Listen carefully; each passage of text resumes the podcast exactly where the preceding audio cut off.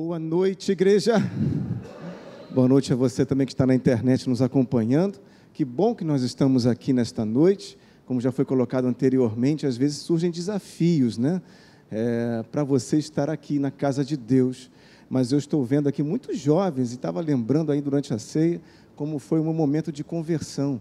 Gente, eu me converti quando tinha 17 anos, né? E meu, é, Jesus foi entrando de forma singela no meu coração. Se você está aqui nesta noite, é porque você já foi lavado e remido pelo sangue do Cordeiro.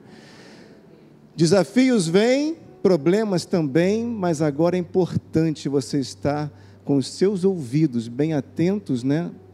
A voz do Espírito Santo. Não somente a minha voz, mas a voz do Espírito Santo, porque ele vai falar contigo através dessa palavra, através da verdade que pertence a ele, não é? E eu, é, como eu estava dizendo, eu me converti aos 17 anos, gente, numa reunião domiciliar. É, coincidentemente, não tem coincidência para Jesus, né? tem Jesus incidência. Essa reunião era realizada pela mãe da minha atual, da minha esposa, né? Na casa dela eu tinha 17 aninhos, cara, e ela 15. Olha só, mas eu ia lá por Jesus, viu? Eu ia lá por Jesus. Eu ia assim. Embora ela aparecesse lá, servindo uma água, servindo uma coisa ou outra eu estava lá realmente pelo Senhor, porque o meu coração se abriu. Por isso que é importante nós estarmos com os nossos corações bem abertos. Eu ficava maravilhado com aquela mensagem que ia sendo é, pregada, ensinada. É, eu já tinha tentado ler a Bíblia tantas vezes, né, até mesmo os Evangelhos, mas nunca tinha conseguido né, entender tantas coisas, porque a palavra ela tem que ser revelada ao seu coração. E a revelação, ela tem que ter a identidade do Espírito. Amém? Nós entendemos que a, a palavra de Deus é uma palavra viva, que ela vai ser semeada no seu espírito, não é na sua mente, mas é no seu espírito.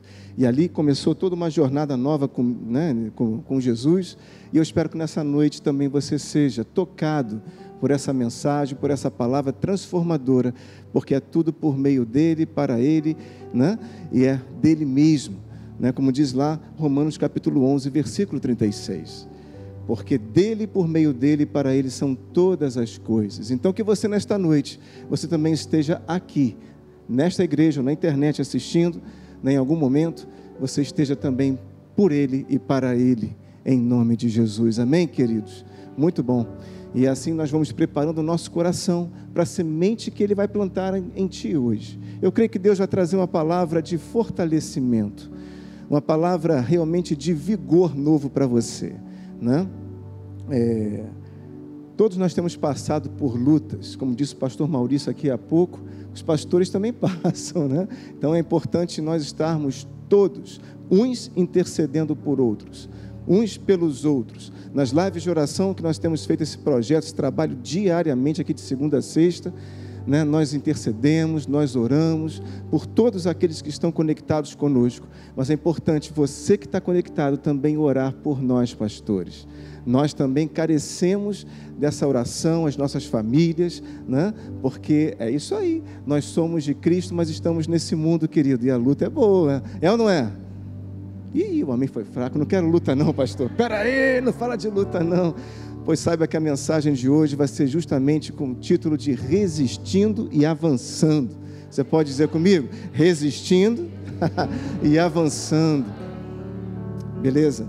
Uma mensagem já antiga que eu já havia ouvido há muito tempo, o pregador falou, não sei se essa frase originalmente é dele, mas ele disse o seguinte: Olha, a vida cristã não é uma corrida de velocidade, mas sim uma corrida de resistência. Eu vou repetir. A vida cristã, a nossa jornada com Cristo não é uma corrida de velocidade. O cristão moderno, né, o contemporâneo de hoje, ele está querendo tudo drive-thru, né? Está querendo tudo assim rápido, né? Deus, eu já orei, quero a resposta agora, online, on time. Não é não? Não é assim que a gente quer, né? Então fala, não adianta você querer ser crente micro-ondas, né? Tudo em dois, três, quatro, cinco minutos. Não adianta. Você tem que ter paciência o nosso líder aqui, o pastor Hélio, ele é mestre em pregar isso, né? Paciência, calma, vai devagar, porque nós temos que ir no ritmo do céu. Não Deus tem que seguir o teu ritmo, mas você tem que seguir o ritmo de Deus. Muitas coisas Deus pode realizar rápido, querido, claro que sim. Deus é poderoso para realizar num piscar de olhos, numa palavra só, uma palavra basta para Ele transformar uma vida inteira, uma circunstância completamente. Mas saiba que tudo que Deus envolve, tudo que Deus realiza para na sua vida, envolve a sua vida, envolve uma transformação do seu ser e transformação do, do você, de você, do seu eu, não é assim, não é rápido, porque tem que ser consistente, tem que ser para a eternidade. Deus ele gera na nossa vida transformações, mudanças, ajustes para a eternidade. Embora nós olhemos sempre para esse mundo aqui, nós né, valorizemos essas coisas e queremos ver resultados no natural, mas Deus quer nos preparar para o sobrenatural, para o além do natural. Deus quer nos preparar para o eterno. Deus quer te preparar para lá. É essa visão que nós temos que ter todos os dias, né? Embora seja às vezes complicado isso, porque o natural nos atrai, não nos atrai. É um imã grande assim que tenta te atrair, atrair teu coração, atrair as suas atenções, atrair você por completo. O inferno é mestre nisso. Desde o princípio, ah, ele procurou distrair o homem do projeto original que Deus tinha para ele. Assim fez com Eva e fez com Adão, lá no jardim do Éden. Ele distraiu, diga comigo, distração. Distração. E hoje nós temos um portfólio, um coquetel aí, né? uma variedade de, de distrações maravilhosas, né? Tantas facilidades que você tem, inclusive na palma da sua mão, você tem tudo aqui, ó. E eu te falo, você que está pela internet, desliga tudo que você está fazendo aí, conecta somente na pregação, para não te distrair, para não desviar a sua atenção, porque se nós não mantivermos os nossos olhos fitos no alvo, permanentemente, estamos arriscando. Um dos desafios que nós temos na nossa vida é mantermos os nossos olhos ali, fitos em Jesus, os olhos firmados ali no Mestre, firmados na palavra, porque ela é a fonte de vida, ela tem ali se eu desplugo a tomada, né, um ferro elétrico, qualquer aparelho desplugado ali da corrente elétrica, não vai funcionar. Vai ou não vai? Não, não vai funcionar. Mas se eu mantenho conectado ali na energia, aquele cabo, permanentemente há uma transmissão, há uma influência, há uma conectividade ali da energia que permite com que aquele aparelho execute aquilo que ele foi comandado, ele foi fabricado, ele foi feito. E assim também nós. Nós temos que estar fitos com os nossos olhos no nosso redentor que ele vive. Ele vive, independente de ter morte para tudo quanto é lado, ele vive. O nosso redentor vive. Ah, ele vive. Por isso, a nossa energia tem que vir dele, a nossa força vem dele, o nosso ânimo vem dele, tudo vem dele. Então, trazendo de novo né, essa frase, a vida cristã não é uma corrida de, de velocidade, mas sim de resistência. Nós temos dois corredores aqui, né, a Jupira e o Edgar, dois corredores atletas, dois atletas de Cristo na nossa igreja. Eu vou tentar entrar na sua área um pouquinho, viu, Edgar? Viu, Jupira? Vou tentar, que eu não sou corredor, meu negócio é piscina. Meu negócio não gosto de nada, não é, não é pista. Mas realmente, querido, aquele que vai correr uma corrida de 50, 100 metros, ele tem que dar aquele tiro, é uma estratégia diferente. Agora, aquele que vai correr uma maratona, é um preparo diferenciado. E nem sempre, quando é dada a largada, aqueles que saem na frente vão que vencer a corrida. Porque há uma, toda uma estratégia ao longo daquela, daquele tempo, daqueles quilômetros né, daquela corrida.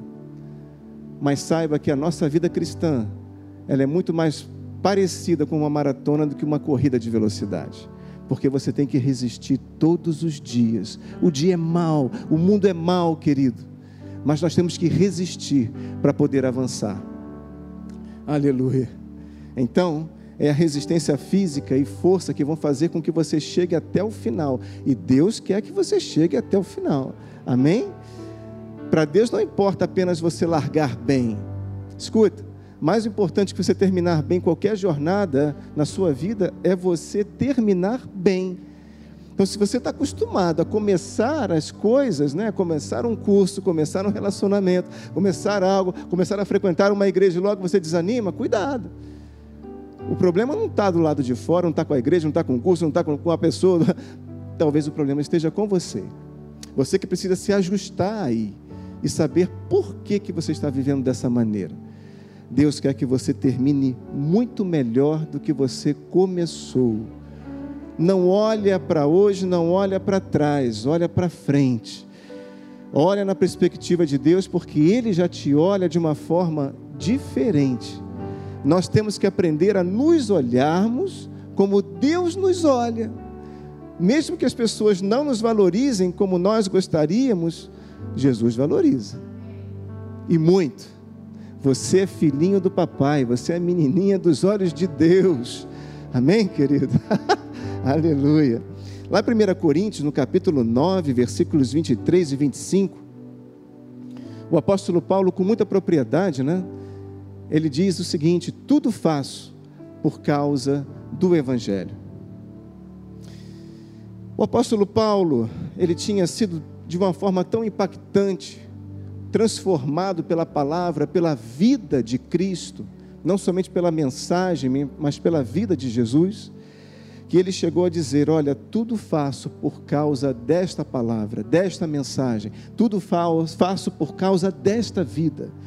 Cristo é tudo para mim, tudo faço por causa dele.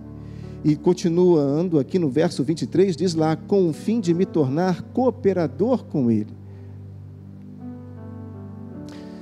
Deus enviou Jesus.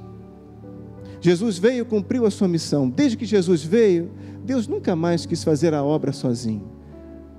Se você acha que Jesus veio apenas para gerar reconciliação do povo de Israel para com o seu Deus, gerar transformação, ele veio para ativar também aqui nesta terra o poder do céu. Porque antes o Espírito Santo era sobre os homens. Ele vinha sobre reis, vinha sobre profetas, homens ungidos, mas agora o Espírito Santo tem morada contínua aqui na igreja, permanência contínua aqui nesta terra, através da igreja que é de Cristo Jesus. Sou eu e você. Está pegando isso? Você não se alegra nessa noite com isso? Você tem a pessoa de Deus permanentemente dentro de você. É o céu instalado aqui na terra. E Ele nos escolheu para sermos morada contínua dessa pessoa tão maravilhosa, singela e ao mesmo tempo poderosa, que é o Espírito Santo. Ele diz lá: tornar-me cooperador com esse Evangelho, cooperador com Jesus. Deus nunca mais ele quis fazer a obra sozinho, ele quer fazer a obra comigo e contigo, ele quer fazer a obra com a igreja. Olha, se esse mundo vai ser iluminado, ainda será muito iluminado pela luz do céu, será através da igreja. Não será através de relâmpagos, não será através de anjos. Anjos podem aparecer, mas a igreja já está aqui. O projeto do céu está instalado nesta terra. E eu e você fomos escalados para sermos influenciadores desse projeto divino, sobrenatural, desse projeto que simplesmente é de outro mundo, é do mundo do Senhor. Versículo 24 ele continua: Não sabeis vós o que, os que correm no estádio, todos na verdade correm, mas um só leva o prêmio.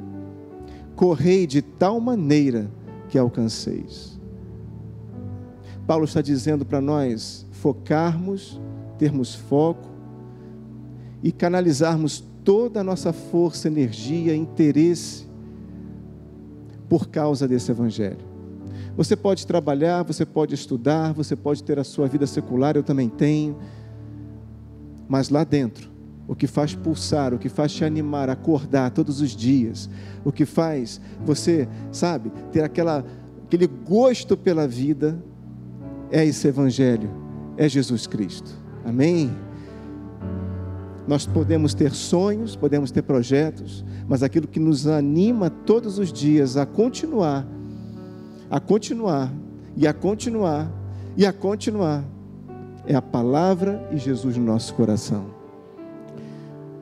Deus conta com a igreja para cooperar com a obra que ele já projetou para esse mundo. A vontade dele era de que todo mundo fosse salvo.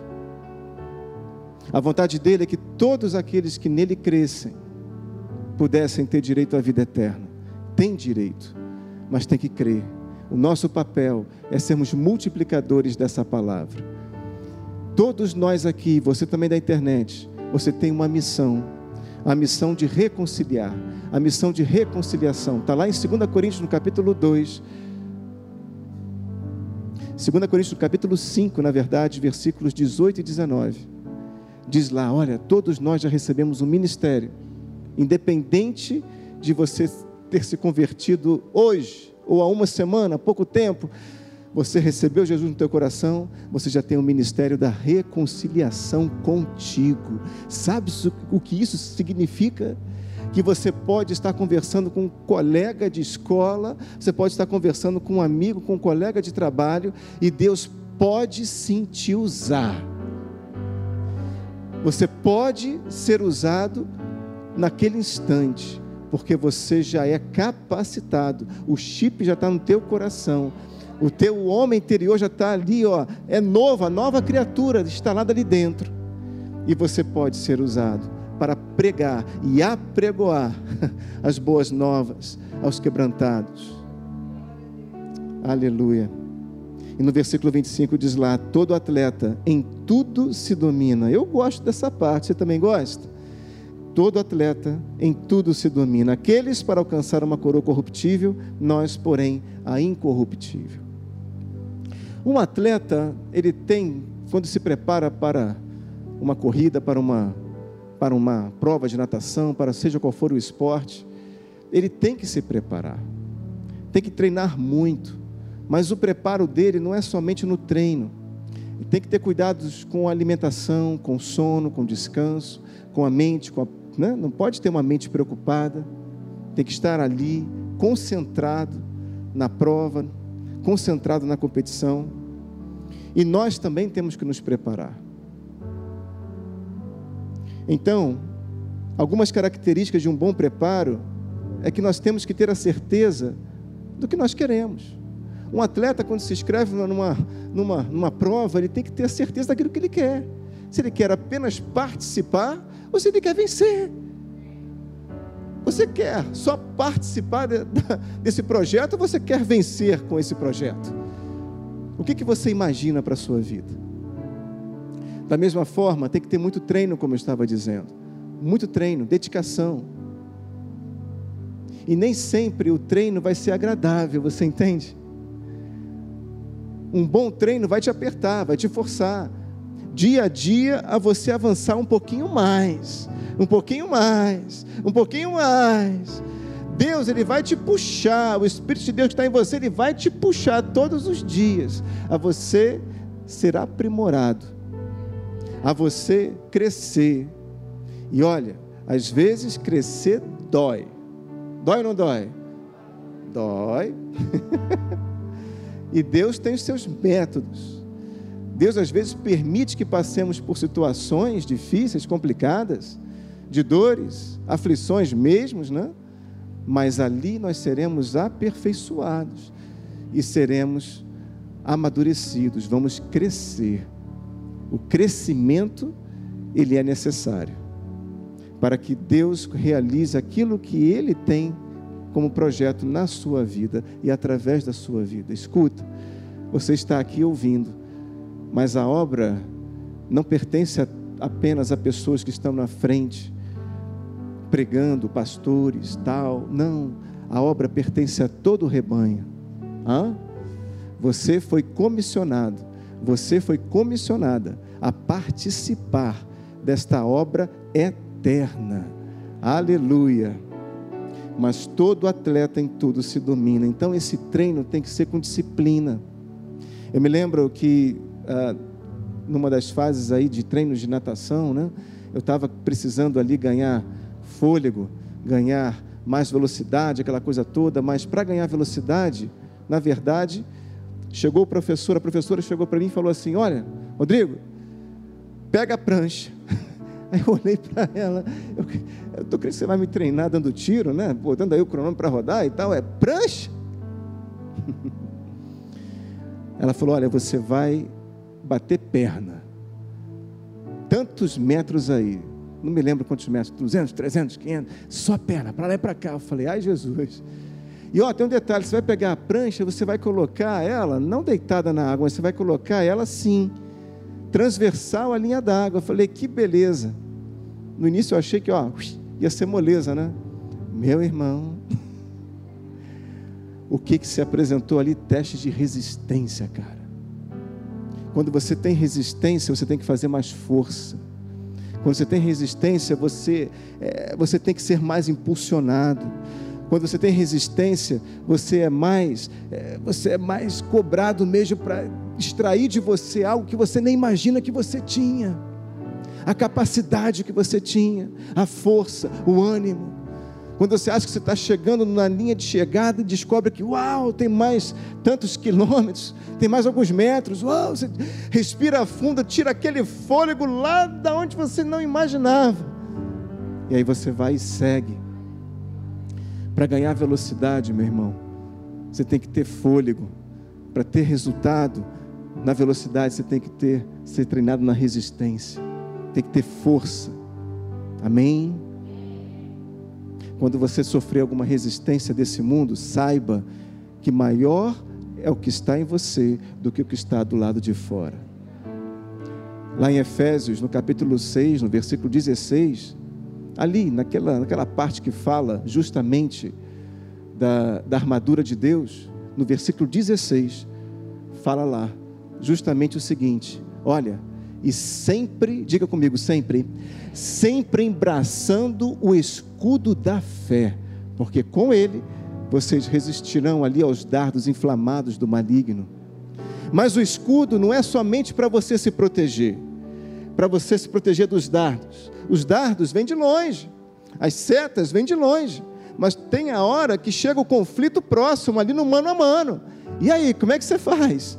Diz, tira a espada, né? Mas o escudo também lhe serve para você empurrar, meu irmão. E vai empurrando. A obra de Deus às vezes exige isso. Você vai empurrando, vai fazendo força. Você sabe que é fácil? Você acha que é fácil abrir uma igreja, inaugurar um projeto novo, abrir uma reunião dentro da sua casa, uma conexão? Não é fácil, não, meu irmão. Porque você está tirando terreno inimigo. Não tem terreno desocupado nessa terra. Não tem. Não tem terreno sem proprietário. ou pertence ao reino ou pertence ao mundo. Pertence aí, está tá sob, tá sob o domínio né?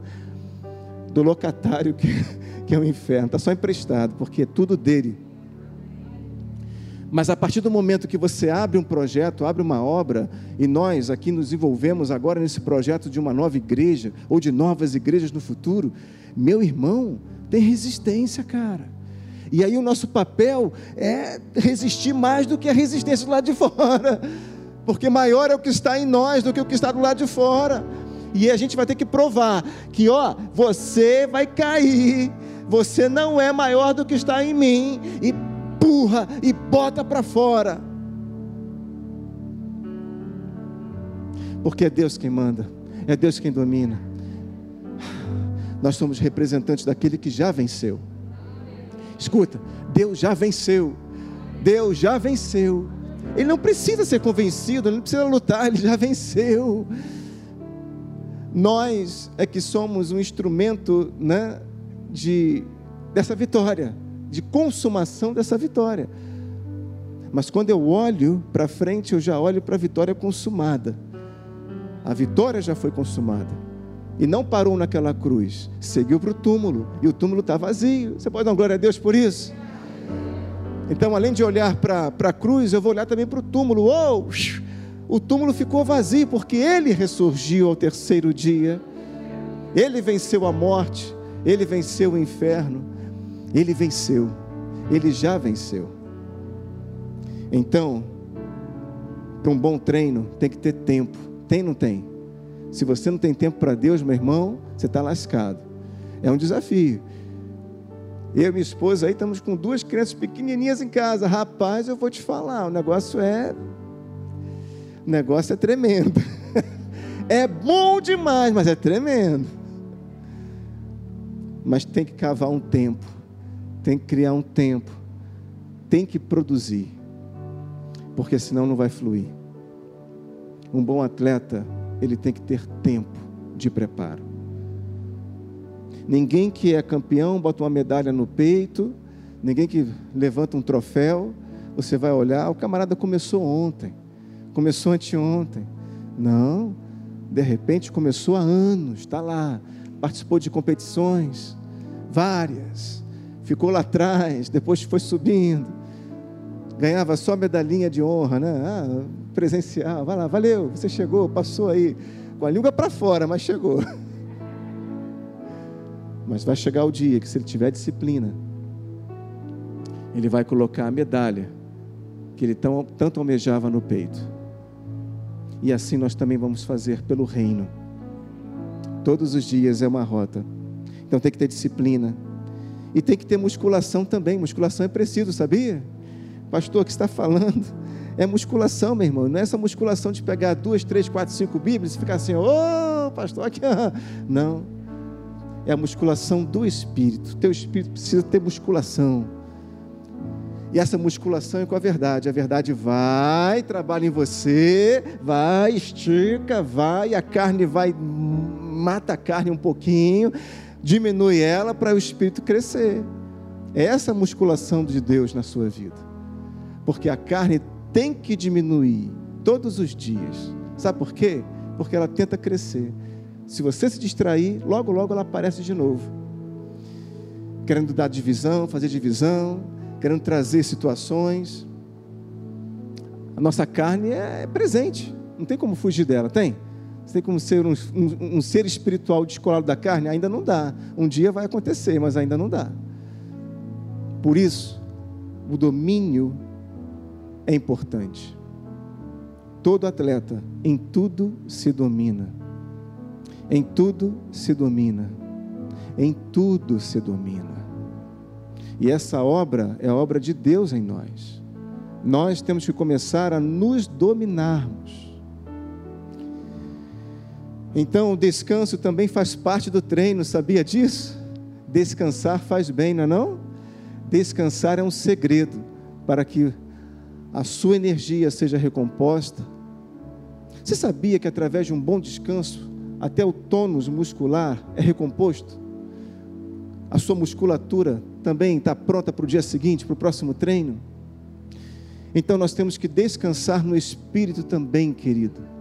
Não adianta você ficar preocupado, não adianta. Ah, eu creio em Deus, eu creio, recebi aquela palavra, ouvi aquela oração, oh, maravilha, que gostoso, tá, mas logo, logo depois vem um pensamento, puf, e começa a te preocupar, te preocupar, te preocupar.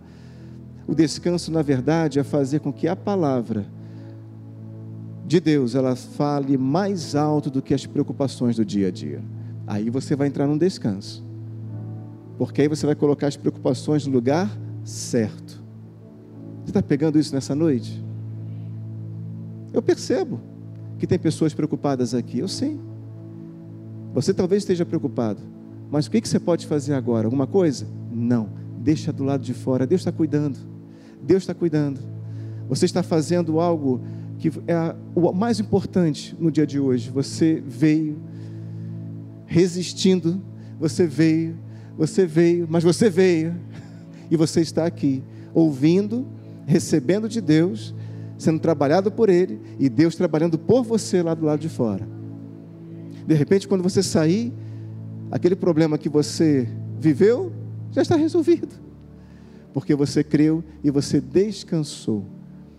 Quando nós descansamos, nós deixamos Deus trabalhar com toda a sua potência, com todo o seu poder, toda a sua plenitude. Nós não ficamos disputando com Deus, amém? Legal. Então, o descanso também é treino. Durante o descanso, né, nós somos exercitados pelo Espírito de Deus. Deus manda a gente descansar. E descansar às vezes é difícil, é ou não é? Você deixar tudo no altar do Senhor, tirar as mãos de sair de cena, é difícil, é ou não é? Deus, deixa eu segurar só uma pontinha. Eu quero ter certeza. Mas fé é certeza. Se você tem certeza, você deixa. Aleluia. Você larga. Toma. Larga. Deixa aquela pessoa no altar de Deus. Cara, quanto mais você ora, mais o inferno do outro lado se levanta também. É assim. Quanto mais você ora, talvez mais o outro entra na, entra na bebida, entra naquele vício. Quanto mais você ora, mais aquele marido está distante de ti. Quanto mais você ora, mais o teu filho está rebelde. Mas quanto mais você ora, mais você ora, mais você ora, você tem a certeza, vai crescendo dentro de você essa certeza de que Deus é por você e pela tua família.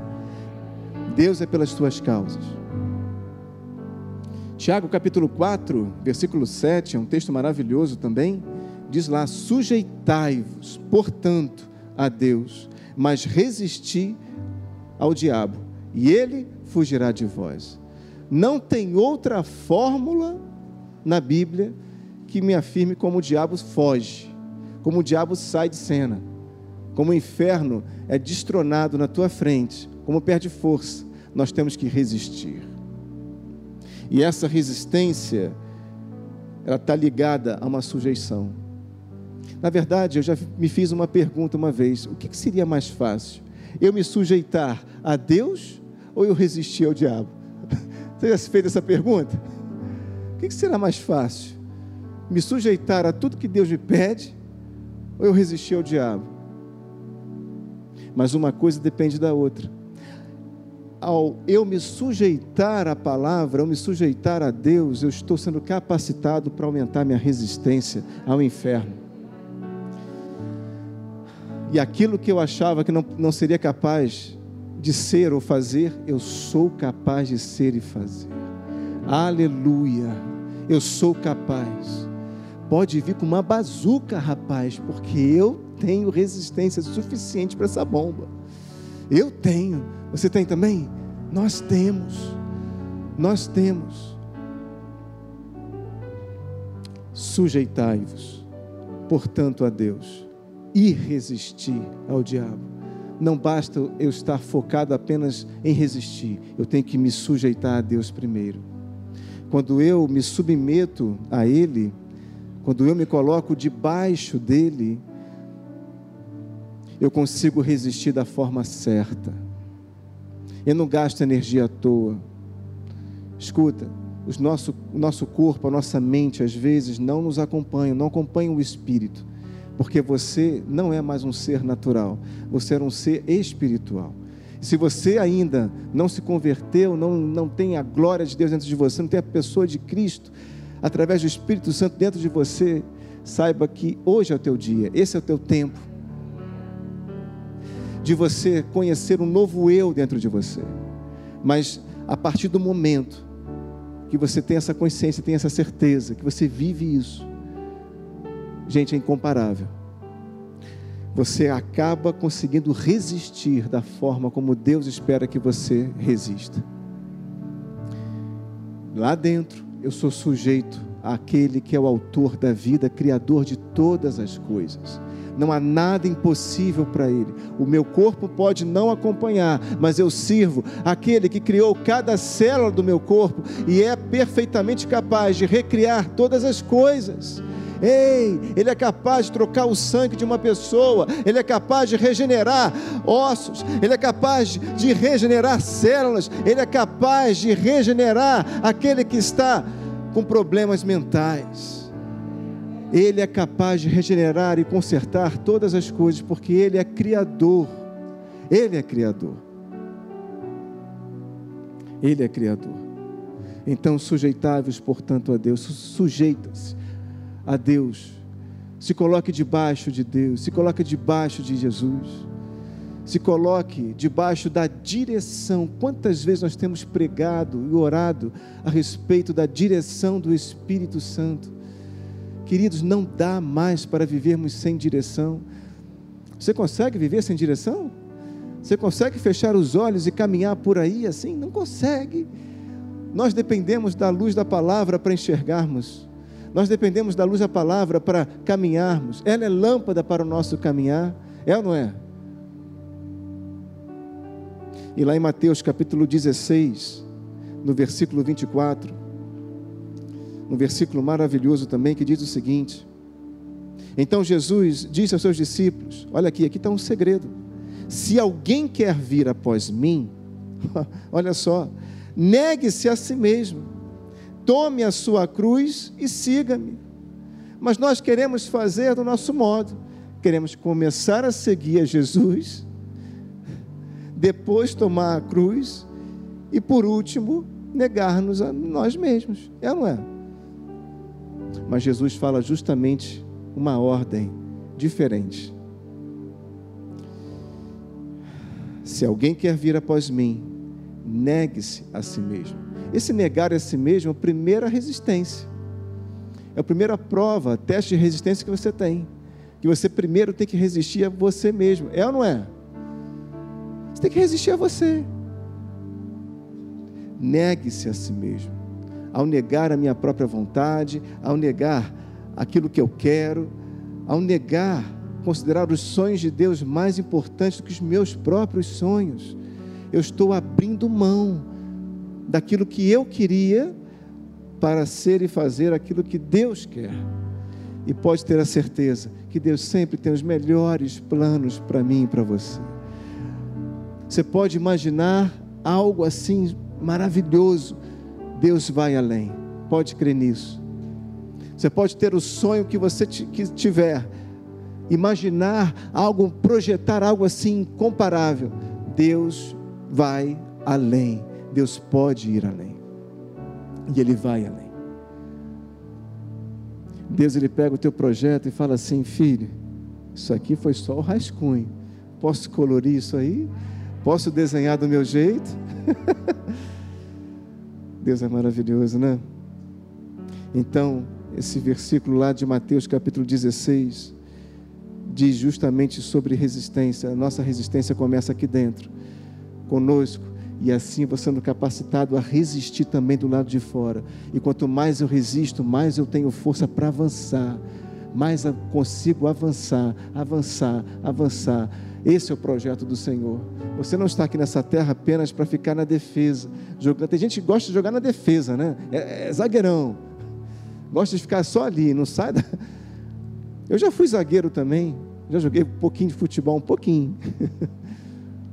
Mas você sabe conseguir fazer uma única partida dois gols? E misteriosamente a partida acabou em empate.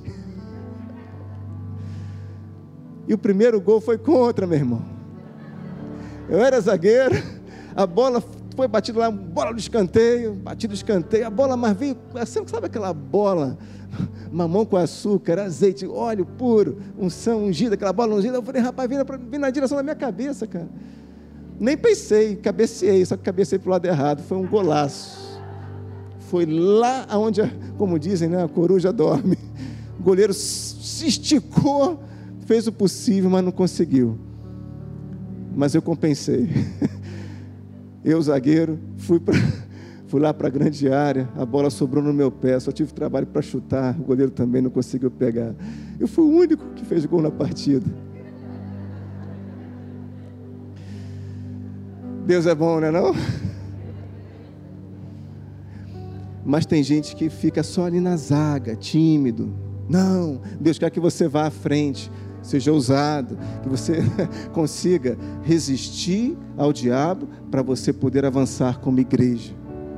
Avançar como igreja e nos projetos que ele tem para a sua vida. Pedro também fala algo muito interessante, que está lá na primeira carta de Pedro, no capítulo 5 a partir do versículo 6, que ele diz assim: Humilhai-vos, portanto, sobre a poderosa mão de Deus. Olha só que interessante. Tiago fala que nós devemos nos sujeitar. Já Pedro fala de humilhar. Humilhai-vos, portanto, sob a poderosa mão de Deus, para que ele, em tempo oportuno, vos exalte. Olha aí, se você está passando por situações difíceis, você não vai permanecer nessa situação difícil para sempre. Vai não. Se você está sendo humilhado, querido, segura. Aqueles que serão, que são humilhados serão exaltados. lançando sobre ele toda a vossa ansiedade, preocupação, porque ele tem cuidado de vós. Deus tem cuidado da sua igreja. Deus não abre mão disso. Deus é um Deus zeloso, Deus é um Deus cuidadoso, Deus é um Deus de detalhes. Nosso Deus é um Deus de detalhes. Só que você e eu, nós temos, somos convidados por Ele a enxergarmos isso e crermos nisso na perspectiva dele, não a nossa. Quando Jesus mesmo falou: Olha, calma, olha os pardais, Deus cuida dos pardais, olha para a sua cabeça, nem um fio de cabelo cai sem a anuência, sem o, o consentimento, sem a, né, a ciência de Deus. Quando você se olha no espelho assim, fala: Uau, tem cabelo para chuchu. Nenhum fio de cabelo cai sem o consentimento de Deus. Não cai. Deus conhece cada estrela que está nos céus. Ele falou isso para Abraão: Abraão, olha, olha, olha. Você será pai de muitas nações, Abraão. A sua posteridade será maior do que as estrelas dos céus, será maior do que as areias do mar, e eu conheço cada grão de areia. Você consegue imaginar isso? Se você pega um vaso de planta na tua casa, é, é mais simples, é mais fácil. Agora, vai para Copacabana, vai para Barra da Tijuca, 14 quilômetros de extensão de praia. Você imaginar que Deus conhece cada grão de areia, você tem um encontro com Deus em poder. Se você imaginar que cada folha que cai da árvore, de uma árvore, Deus também conhece cada folha que é gerada e cai. De uma árvore, de uma planta também é uma coisa. Agora, vai sobrevoar a Amazônia, rapaz. Você não, não tem fim, aquele oceano verde, aquele mar verde. Você olha para um lado do avião, olha para o lado do outro, não é verde para tudo quanto é lado, não tem fim. Uma vez eu estava no avião eh, sobrevoando a Amazônia, eu chorei e falei: Senhor, é impressionante, o teu poder é, é grande demais. Tu és poderoso, Senhor. Olha essa imensidão de floresta. E o Senhor conhece cada poeira que nela está, cada árvore, cada planta, cada folha. Você acha que Deus não vai cuidar de você? Você acha que Deus não vai cuidar da tua vida? Você acha que Deus não é capaz de restaurar as suas forças, renovar os seus ânimos? Você acha que Deus não pode restaurar o teu casamento? Você acha que Deus não pode, sabe, renovar o projeto que você tem? Renovar os teus sonhos? Você acha que Deus não pode? Deus te valoriza muito, querido. Sede sóbrios e vigilantes, diz o versículo 8. Eu estou lendo 1 Pedro capítulo 5. O diabo, vosso adversário, anda em derredor, como leão que ruge, procurando alguém para devorar, mas ruge, só ruge. Tentando devorar, mas não consegue. Porque, versículo 9, vamos lá, resistir, olha a palavra de comando aí, resistir e firmes na fé. Olha, resistência na fé. Certos de que sofrimentos iguais aos vossos estão se cumprindo na vossa irmandade, espalhada pelo mundo inteiro. Mas resiste pela fé, resiste. Eu creio, pum, mais um passo. Eu creio, mais um passo. E vai empurrando o inferno para trás, vai empurrando o problema para trás, vai empurrando para trás a doença. Vai, sai, pum, vai embora. Porque lá dentro você está forte o espírito está fortalecido, inabalável. Querido, nós temos que cuidar do nosso espírito. Não se preocupe apenas em cuidar do corpo. Cuidar do corpo é importante também, mas o nosso papel principal é cuidar do espírito, porque o corpo pode fraquejar, mas o espírito estando forte, o corpo vai ser influenciado. Você crê nisso? Aleluia. Eu creio nisso. Poxa, você acha que nós também não somos abatidos por tentar ser, ser abatidos por doenças, por situações? Temos, vírus tem tudo para quanto é aí, ó, tá cheio de vírus. Na sua casa tem bactéria, tem vírus para tudo quanto é lado, mas você está fortalecido lá dentro. O espírito manda no natural, o espiritual comanda o natural, não o inverso. Versículo 10: Ora, o Deus de toda graça, que em Cristo vos chamou a sua eterna glória, depois de ter sofrido por um pouco, diz um pouco, um pouco. Ele mesmo vos há de aperfeiçoar, afirmar, fortificar e fundamentar. O sofrimento pode ser por um pouco. Está demorando para você, mas para Deus é um pouco. Calma, segura aí, porque atrás disso, depois disso, tem aperfeiçoamento, tem firmeza, tem fortificação, tem fundamentação. Aleluia. Graças a Deus. Um prédio para ser levantado, meu irmão, antes tem batistaca batendo no solo. Pá, pá, pá, para fincar os pilotis, para ficar ali ferros, estrutura que vai ser a base, vai ser o que vai segurar todo, todas as paredes, todos os andares, todos os pisos, tudo isso.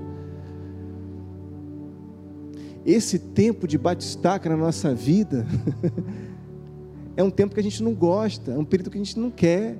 Passa rápido, mas tem que ter ali, batistaca. Tchum, tchum, tchum. Uma vez eu estava passando na Presidente Vargas, na vida da Presidente Vargas, no centro do Rio de Janeiro. E eu subi, né? Passava lá direto, tal, e tinha uns tapumes enormes e nada da obra avançar, nada da obra, meses passando. Eu falei, gente, essa obra não, não, não avança, o que vai ser construído aí? E tal. E aí eu subi numa, fui caminhar numa, num elevado, né? Numa, numa, e ali eu, eu vi a obra de cima e pude ver mais de perto. Era um buraco enorme, só construindo o fundamento.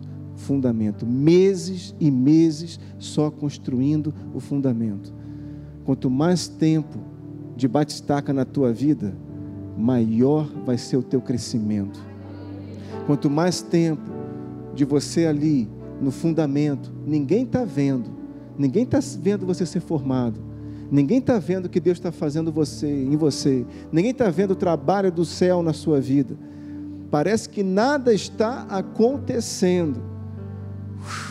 Está ali, meses, anos. De repente, começa a subir, subir, subir. E quando as pessoas vão enxergar, uau! É aquele rapaz, é aquela moça, é ele, é na vida dele. Ué, ele não estava quebrado lá há cinco anos, como é que ele está agora? Olha só porque você permitiu o tempo de batistaca na tua vida. Você permitiu o tempo de formação de fundamento para que Deus pudesse aperfeiçoar, firmar, fundamentar você. Em 2 Coríntios também Paulo novamente diz lá no capítulo 4, versículos 16 a 18: Por isso, não desanimamos. Tem alguém desanimado aqui hoje aqui?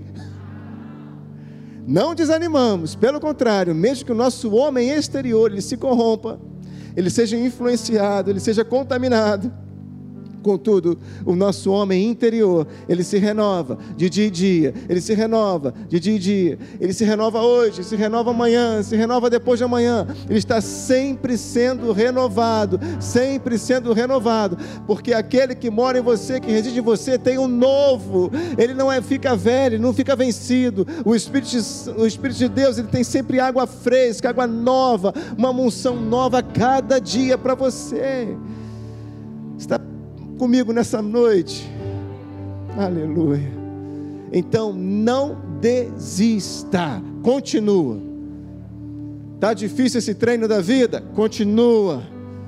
Vai fazer, vai valer a pena no final essa competição, porque você está resistindo e você está avançando, avançando. Ele diz no versículo 17: Porque a nossa leve e momentânea tribulação, ai Jesus, está até falando com uma pessoa hoje, ela me falou esse verso também. a tribulação é necessária, porque através dela vem perseverança. Ninguém fala glória a Deus nessa hora, né? Ninguém. Ninguém quer saber de tribulação. Show tribulação. Vai para lá, vai para lá. Mas é a tribulação que faz você crescer em perseverança. A perseverança vai afiando a esperança. E assim vai, né? Está lá, porque a nossa leve, momentânea tribulação. O apóstolo Paulo passou por tantas situações. E ele chega para nós, animando a igreja, fala: olha, está atribulado aí? É leve momentâneo, calma, segura. é leve momentâneo. Ela produz para nós eterno peso de glória eterno peso de glória, acima de toda comparação. A tribulação dói, meu irmão, não é fácil não, mas quando acabar, o peso da glória vai ser incomparável, você não vai nem lembrar desse período, não vai nem lembrar, porque o peso da glória vai ser tremendo, vai ser incomparável. Não atentando nós nas coisas que se veem, mas nas que se não veem, porque as que se veem são temporais. E as que se não veem, elas são eternas. Graças a Deus. Nós temos que ter a visão do eterno, querido. Para de servir a Deus olhando para o natural, olhando apenas para as suas necessidades. Ei, Deus te criou para a vida eterna, Deus te criou para o eterno. Toda obra de Deus tem o toque da eternidade, porque Deus ele é eterno. Amém? Deus não quer apenas te abençoar com uma validade nesse mundo.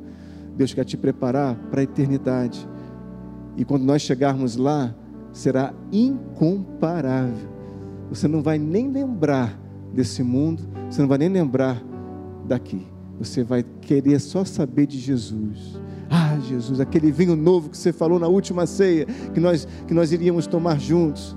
Ele falou para os seus discípulos: Olha, agora essa última ceia, o próximo vai ser na eternidade. E eu termino essa noite a mensagem citando lá o capítulo 12 de Atos. Abra comigo, por gentileza. Vá lá em Atos, no capítulo 12. Se você acha que apenas isso, esse negócio de tribulação, de resistência, de perseguição, isso foi, isso é coisa só de hoje, não é não, querido. Desde que a igreja é a igreja, ela é perseguida. Em Atos capítulo 8, os apóstolos tinham sido perseguidos fortemente, mas chega aqui no capítulo 12, Herodes, enviado do inferno, se levanta com força. E ele chega, eu vou ler lá o capítulo 12, versículo 1, rapidamente, diz lá, porque naquele tempo mandou o rei Herodes prender alguns da igreja para os maltratar, fazendo passar ao fio da espada Tiago, irmão de João. Ei, passou ao fio da espada.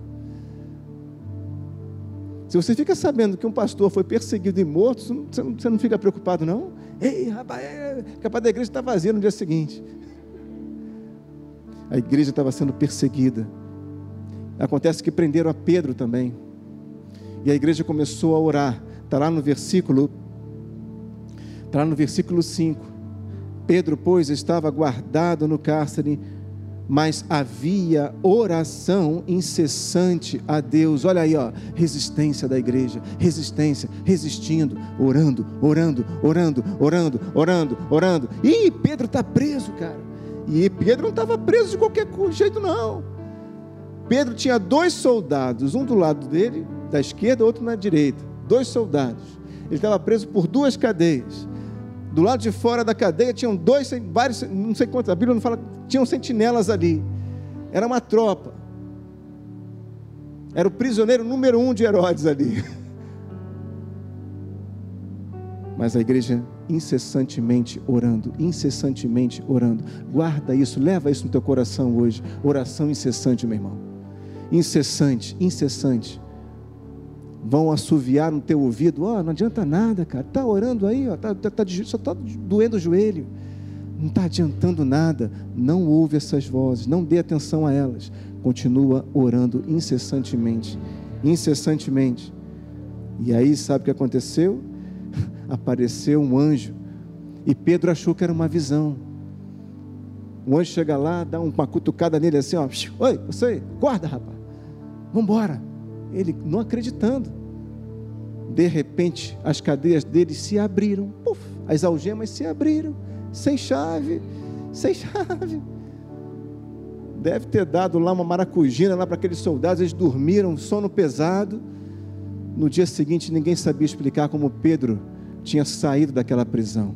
O anjo foi conduzindo Pedro o anjo foi conduzindo Pedro, pareciam que aquelas cadeias, aquelas portas foram abrindo automaticamente, sabe? Quando você entra numa loja, está no aeroporto, em algum lugar, as portas automáticas, sensor de presença, vão percebendo você, vai tudo se abrindo, se abrindo, se abrindo. Foi assim com Pedro. O João foi na frente e as portas se abrindo sem nem ele precisar tocar. E depois que ele sai da cadeia, da, da prisão, ele percebe que tinha sido conduzido por um anjo. E ele chega no endereço onde estavam os irmãos orando por ele, os irmãos nem acreditavam que ele estava ali. Por quê? Houve um teste, houve uma prova de resistência, mas a igreja venceu.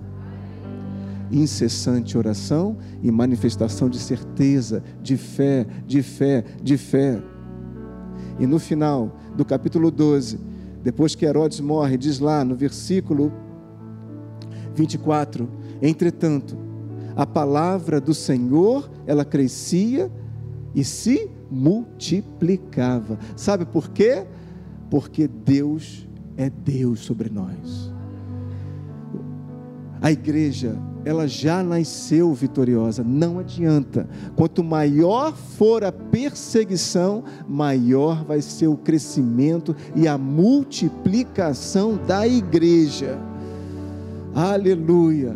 Quanto maior for a perseguição, a tribulação na tua vida, fica firme, resiste, porque vem crescimento novo aí, vem chuva serôdia, cara, vem tempo de colheita, vem tempo de colheita, vem tempo de vitória, vem tempo de honra, vem tempo de exaltação. O inferno tenta nos envergonhar, tenta, ele tenta porque Ele sabe que nós somos luz nesse mundo. As pessoas do teu trabalho estão de olho vivo em você, no teu colégio, lá na tua faculdade também, está todo mundo de olho em você.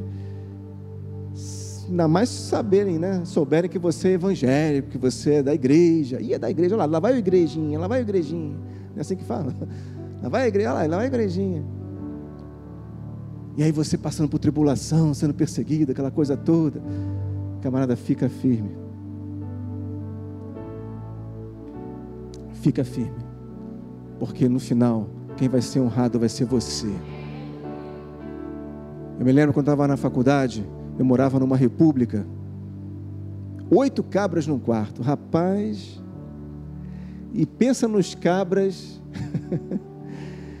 chatos, aquele cara que, pô, tinha festa toda semana e o Rodrigo não ia para festa nenhuma. O que está acontecendo com esse cabra? chegou a ter um concílio interno no quarto para conversar sobre mim, decidir sobre mim. O que que esse camarada, esse camarada, o Rodrigo parece meio estranho, não vai para festa, não vai atrás das minas. Que que tá? Teve um concílio para decidir se eu continuava no quarto ou não, cara. Eu tive que me manifestar, rapaz. Eu sou, eu sou, eu vou fazer uma propaganda, não vou não. Não sou frutinha não, cara. Pera aí. Ei, quem disse que eu não sou homem, cara, só porque eu não vou para festa e tal? Os caras ficaram desconfiados de mim. Pô, a gente sai, a festa do momento, vai dar toda a faculdade lá tal. Esse camarada resolve dormir. Mas a luz brilha. A luz brilha. Não tenha medo de manifestar quem você é. E eu cheguei e falei, cara, essa não é minha minha parada é outra. E que parada brega é essa? Me deixa na minha parada, fica na tua. Vamos ver qual é a parada que vai vencer. O tempo passa, o tempo passa, o tempo passa, o tempo passa, o tempo passa. Aí um dia, o pior do quarto, o camarada que mais aprontava, camarada que mais chacoteava de mim, o camarada que mais implicava, mais me perseguia, chega chorando dentro do quarto. Chorando tinha sofrido um acidente de carro, o carro tinha capotado três vezes. Pá, pá, pá, pá. Nem ele acreditava que estava vivo. E ele chega chorando e fala: Cara, preciso conversar com você. Falei: Comigo? Comigo? Aí começou a desabafar, começou a falar, começou a falar. Falei: Cara, é o seguinte: Deus guardou a tua vida. Deus guardou a tua vida porque Ele te ama. Ele quer transformar você. E Ele me plantou nesse quarto para num dia oportuno, no tempo oportuno, eu poder ser luz na tua vida, no teu coração. E o cabra machão, todo ali, chorando, chorando, chorando, chorando. no final você vai ser honrado, no final você vai ser valorizado, no final você vai ser valorizada. Quem te valoriza é Deus. Não fique dependendo de valorização de homens. Quem te valoriza é Deus. Amém, queridos? Mas resista, resista, resista. A força externa pode parecer que está aumentando, mas resista. Maior é o que está em você do que o que está do lado de fora. A capacitação é dele, não é a sua. Amém? Vamos ficar de pé, queridos? Vamos? Você que está de casa não precisa ficar de pé, pode continuar sentado se quiser.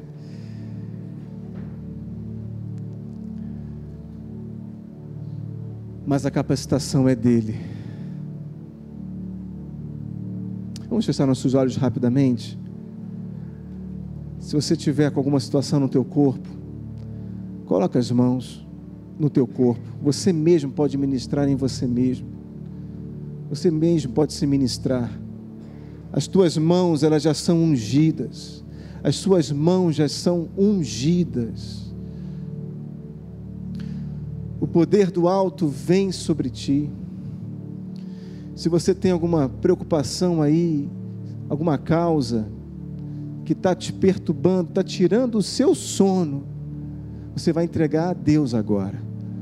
Nós vamos resistir em oração, assim como os irmãos fizeram pelo apóstolo Pedro. Você vai começar um trabalho de resistência a partir de hoje, em oração, e você vai resistir todos os dias, crendo que Deus será maior na tua vida do que todo esse problema talvez que você esteja vivendo. E o impossível do Senhor, o impossível dos céus vão, vai acontecer e através da sua vida, a sabedoria dos homens será confundida. Deus, nós te louvamos nesta noite, Senhor. Nós te glorificamos, Jesus.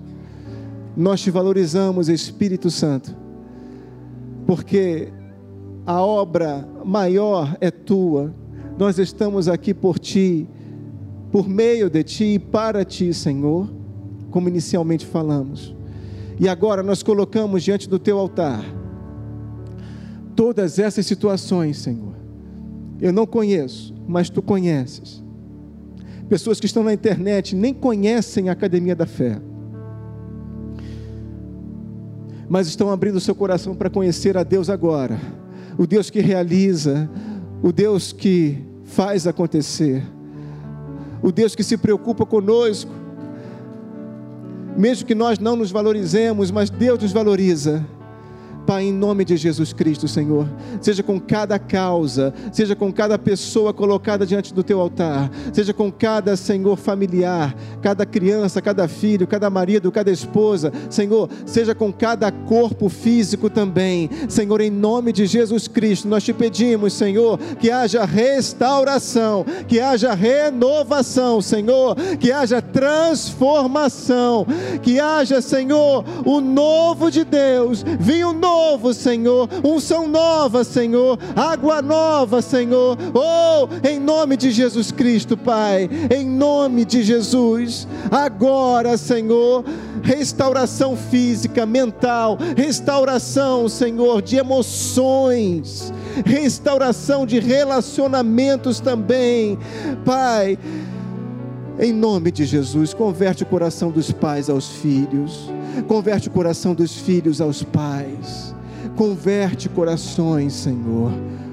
Porque você tem alimentado esse distanciamento, porque você tem alimentado essa frieza, essa separação dentro de casa e ao mesmo tempo tão distante.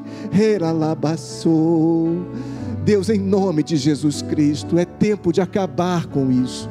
É tempo dessa distância, dessa separação a terminar.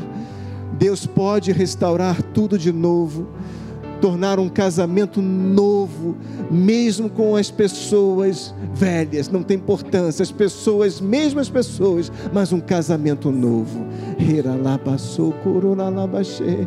Senhor, a tua palavra foi pregada, Pai, e nós cremos que ela entrou no nosso coração. Essa semente tão preciosa, tão potente potente, cheia de poder, de glória, ela vai brotar, ela vai frutificar. E nós estamos aqui, Senhor, nos submetendo à tua vontade, que é boa, que é perfeita, que é agradável e que vai realizar os planos do céu na nossa vida. Nós te agradecemos por essa noite, Senhor. Nós te agradecemos por tudo que o Senhor já começou a ativar, por tudo que o Senhor já começou a realizar a começar por nós, Deus. Nós temos que sermos os primeiros a sermos transformados. Nós abrimos mão, Senhor, da nossa vontade. Nós abrimos mão, Senhor, de todo orgulho. Humilhai-vos, humilhai-vos, disse a palavra de Deus. Humilhai-vos, sob a potente mão de Deus. Humilhai-vos, sujeitai-vos. E aí, certamente, vocês estarão capacitados a resistir a toda obra maligna, a toda obra inimiga. E vitória, e glória, e honra, e exaltação é o que aguarda cada um de nós ali à frente, Senhor. Nós te agradecemos, Pai, em nome de Jesus Cristo. Em nome de Jesus, nós te agradecemos e te louvamos. Amém e amém. Amém, queridos. Aleluia.